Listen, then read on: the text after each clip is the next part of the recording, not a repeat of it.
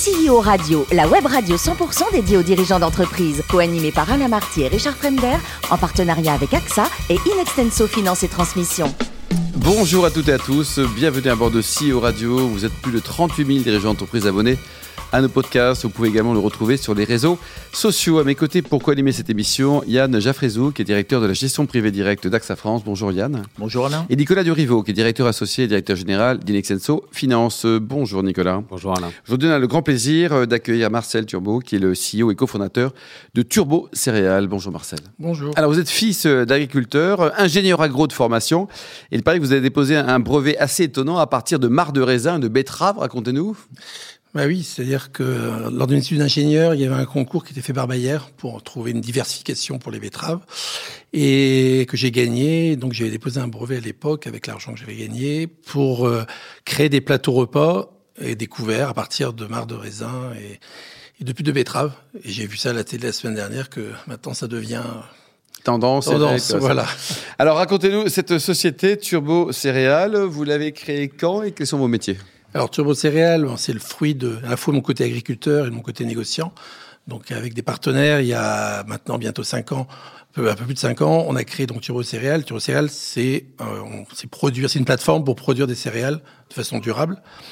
Donc euh, dans cette plateforme, on, on intègre à la fois les producteurs, mais on intègre les fournisseurs, les collecteurs et les financiers. D'accord. Et aujourd'hui, donc, ça représente quoi en termes de volume d'affaires? Vous avez déjà un chiffre d'affaires euh, conséquent? C'est le début de l'aventure? Aujourd'hui, voilà, on a, on a mis 5 ans pour pouvoir créer le modèle. On fait 7 millions d'euros de chiffre d'affaires, une cinquantaine de membres. Et là, on va passer à l'étape supérieure pour essayer d'atteindre les 200 millions d'euros d'ici 3 ans euh, avec des partenariats qu'on a signés. Alors, qui sont les actionnaires de cette euh, entreprise qui, qui, a un bel avenir, en tout cas hein? Vous, êtes, vous avez tout du, capital, et vous recherchez des sous ou vous êtes vraiment trop riche? Non, on est une SIC, donc euh, une société coopérative d'intérêt collectif. Donc euh, ce sont les membres qui sont euh, au capital, dans des parts classiques, et on a des véhicules d'investissement qui permettent à chacun de venir mettre son petite contribution de 30 euros jusqu'à plusieurs millions d'euros. Nicolas? Mais pourquoi les agriculteurs viennent vous voir pour financer quel type de projet? Alors aujourd'hui, les agriculteurs n'ont plus de, n'ont pas, pour 70%, n'ont pas la trésorerie nécessaire pour pouvoir produire. Il faut savoir qu'il faut un an pour produire des céréales et que c'est l'agriculteur qui avance l'argent. Et comme il n'a pas l'argent, il est obligé de faire des contrats tripartites, il est obligé de donner des délais, et donc il perd une vingtaine de pourcents de marge. Donc, 20% Plus de 20% de marge. Énorme. Ouais. Et donc on a créé un modèle qui permet justement à la fois à l'agriculteur de retrouver du revenu et à la fois des investisseurs de venir dans le, une agriculture durable. Nicolas? Et c'est intéressant de prêter aux agriculteurs de l'argent? On prête pas de l'argent aux agriculteurs, on met à disposition la trésorerie pour produire des céréales. Ils ont un cahier des charges avec euh, du raisonné, euh, voire, voire du, jusque du bio. Et, euh, et oui, c'est intéressant, comme ça permet aussi, comme il faut savoir que le Green Deal européen, c'est optimisation des ressources. Aujourd'hui, on doit pouvoir garantir la souveraineté alimentaire. On voit ce qui se passe aujourd'hui. Et pour garantir la souveraineté alimentaire, il faut produire plus avec euh, moins de ressources. Et donc, il nous faut euh, un nouveau modèle. Et votre business model, vous gagnez des sous comment, Marcel? Parce que vous n'êtes pas la mère Teresa des céréales, quand même. Non, bah justement, comme je disais, on, on, en produisant avec les agriculteurs qui n'ont pas la trésorerie, on, on, récupère 20%, plus de 20% de marge. Donc, la moitié va pour la, la partie investisseur et l'autre moitié va pour la partie agriculteur. Donc, Finalement, vous êtes le nouveau crédit agricole. On n'est pas une banque, on, le Crédit Agricole peut venir aussi nous aider, mais euh, on, est complémentaires. Yann? Le marché des céréales a été très perturbé hein, en 2022 avec euh, la crise de l'Ukraine, mais aussi avec la, la, sécheresse cet été. Quel impact ça a eu sur votre activité Car le manque euh, de liquidité des agriculteurs a dû, euh, dû s'accroître? Le manque des agriculteurs s'accroît, donc c'est une opportunité pour nous, une visibilité. Donc euh, c'est vrai qu'on voit qu'il y a vraiment un besoin d'innover. Et donc euh, pour innover, il faut de la technologie, il faut euh, voilà des, il faut du faire ensemble. C'est un peu notre notre devise. Et c'est pour ça qu'on est là et qu'il faut qu'on fait appel aux citoyens consommateurs pour injecter leur, leur épargne dans le dans la production de céréales. Yann? Vous financez environ euh, 70% de la récolte, hein, je crois. En, en, on avance, On avance, ouais, on avance, on avance. On... Et comment est-ce que vous faites justement avec les incertitudes climatiques liées à ces récoltes et puis avec le, le coût des, des assurances sur ce type de risque? Il prie, vous priez. Ah non, on a, on a, la chance d'avoir des assurances climatiques comme AXA, Climet, comme, ou comme d'autres, on va les citer. Donc, euh, on, ça nous, ces assurances garantissent 70% justement. Donc, on mutualise un petit peu tout le système pour. Euh, pour assurer à la fois un produit sécurisé pour les investisseurs, pour les, les, épargnants qui mettent leur argent dans, dans, dans, la production de céréales, et à la fois pour garantir aussi aux agriculteurs d'être un revenu. Nicolas? La moisson 2022 est, est bonne? La raison, elle est 2022, elle est, on va dire qu'elle est, elle est de qualité, elle est moins bonne euh, un petit peu en rendement, mais voilà, justement, c'est pour ça qu'il faut innover aussi pour que, pour garantir face aux aléas climatiques, pour une meilleure rendement. essayer de gommer un peu les, les aléas climatiques. Yann?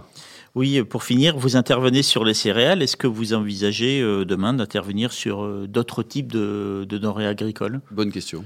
Bonne question. Pour l'instant, la céréale, c'est un petit peu notre. Euh, c'est un, métier régulé, hein, la céréale, donc c'est notre domaine depuis plus de 30 ans. Donc, on verra déjà, il y a déjà du travail. Hein, c'est un marché quand même de 20 à 18 milliards, la céréale euh, mm. de besoins. Donc, on a rien que pour la France. On envisage aussi la Belgique, l'Espagne. Oui, sur d'autres pays, alors. Aussi, donc, défaut d'aller sur d'autres. Donc, on a déjà du travail à faire pour arriver à pouvoir créer, augmenter les rendements. Ça fait 5 ans qu'on n'augmente plus les rendements, euh, malheureusement, en Europe.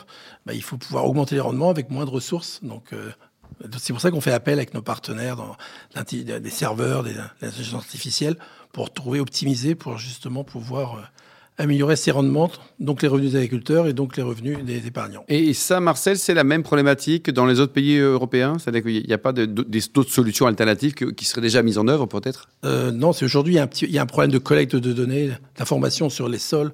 On, connaît, l'agriculteur connaît ses sols, mais il ne connaît pas forcément celui de son voisin. Et donc, c'est pour ça que le collectif, le faire ensemble, comme on disait, le, le, côté, le choix de la SIC, ça permet de chacun de pouvoir... Euh, découvrir des, méthodes euh, qu'il ne connaît pas et pouvoir optimiser. Voilà.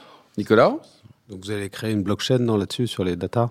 On crée une blockchain justement pour que pour pouvoir dire on a une blockchain. L'agriculteur, il faut qu'il comprenne que quand il nous donne de l'information, il faut qu'elle soit pertinente et qu'il s'engage. Et la blockchain permet aussi, c'est un peu comme un, constat d'huissier. quand il nous donne une information, on l'inscrit dans la blockchain et les scientifiques derrière qui vont travailler la donnée sont certains que la donnée est réelle et pas et pas, voilà. Elle est fiable en tout cas. Fiable. Vous avez des, activités également syndicales au niveau national, européen? Vous faites, vous faites des choses? Je aussi, oui. Moi, je, je suis euh, vice-président d'une fédération européenne du climat et de l'économie circulaire à Bruxelles. on œuvre un petit peu justement pour la finance circulaire.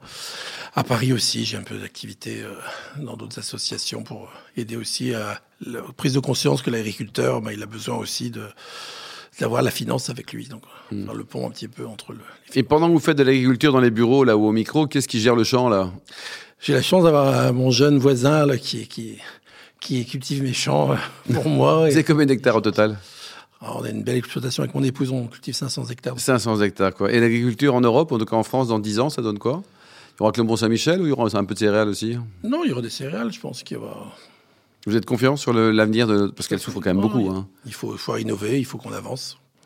Et alors, côté cuisine, il paraît que vous êtes le champion olympique de la préparation de, l'omelette, mais alors façon Marcel. Qu'est-ce qu'elle a cette omelette euh, façon Marcel? Bon, je choisis des bons œufs, justement, chez, chez un producteur d'œufs euh, à 200 mètres de chez moi. Donc, on va choisir les œufs et après, on, la façon de battre les œufs et à faire ça avec les enfants le week-end. Voilà. Ouais. Et vous aimez le bon vin aussi? Après, on l'accompagne avec un petit vin, euh, voilà, un, petit Bourgogne. Plutôt Bourgogne Plutôt Bourgogne Oui, Bourgogne, oui, c'est très bien. Ça dépend les saisons aussi.